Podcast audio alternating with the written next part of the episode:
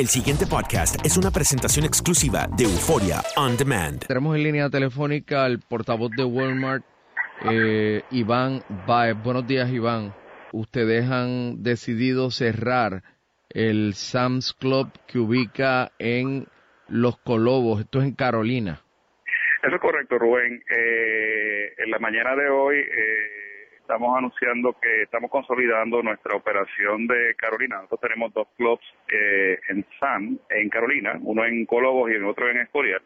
Y estamos consolidando la operación de, de Carolina en el de Escorial. Y esto tiene que ver con que ese Sam's que están cerrando este próximo viernes resultó no ser o en la eventualidad se convirtió en uno que no era muy rentable? Es correcto, esto es un tema de performance financiero. Eh, eh, lamentablemente, pues eh, nosotros estamos evaluando nuestra cartera, nuestro portfolio de tiendas consistentemente, constantemente, y aquellas tiendas que, que no tengan el cumplimiento desde el punto de vista financiero, pues se toma la decisión de darla o consolidar operaciones, como en este caso, en, en, en el caso de Colobos, que se cierra, y eh, se consolida la operación con Carolina. Lo bueno de todo esto es que eh, la compañía eh, tiene plazas disponibles para que los asociados que fueron cesanteados pues puedan optar por esas plazas disponibles. Tenemos suficientes plazas para que ellos puedan optar y, y entrevistarse para esas plazas que están disponibles. ¿A cuántas personas emplea el SAMS que van a cerrar? Aquí tenemos eh, en este club que me encuentro ahora mismo en Colobo eh, 250 eh, personas. Eh, vuelvo y te repito, la buena noticia es que eh, todos ellos van a poder optar para entrevistar en plazas que están disponibles en no solamente en SAM, sino en otros formatos telefónicos. Iván, ¿y esto tiene que ver con la situación de Puerto Rico? O sea, con la, situación toda. Bueno, mira, yo creo que, que todo el sector letal está pasando por una transformación y estamos evaluando constantemente nuestras operaciones. Y los factores desde el punto de vista de financial performance hoy por hoy es un, factor importantísimo.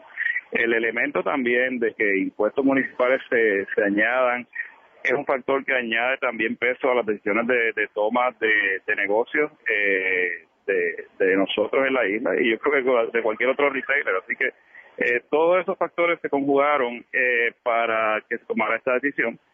Ciertamente, pues, una decisión difícil, pero lo importante es que nos quedamos en Carolina, consolidando la operación en Escorial, y que esos, asociados impactados, pues, van a tener la oportunidad de, entrevistar para plazas que están abiertas. O sea, que los empleados, que son unos 250, tendrían la oportunidad de entrevistarse para plazas en otros SAMS, etcétera. Eh, en otros SAMS y Walmart, también disponibles.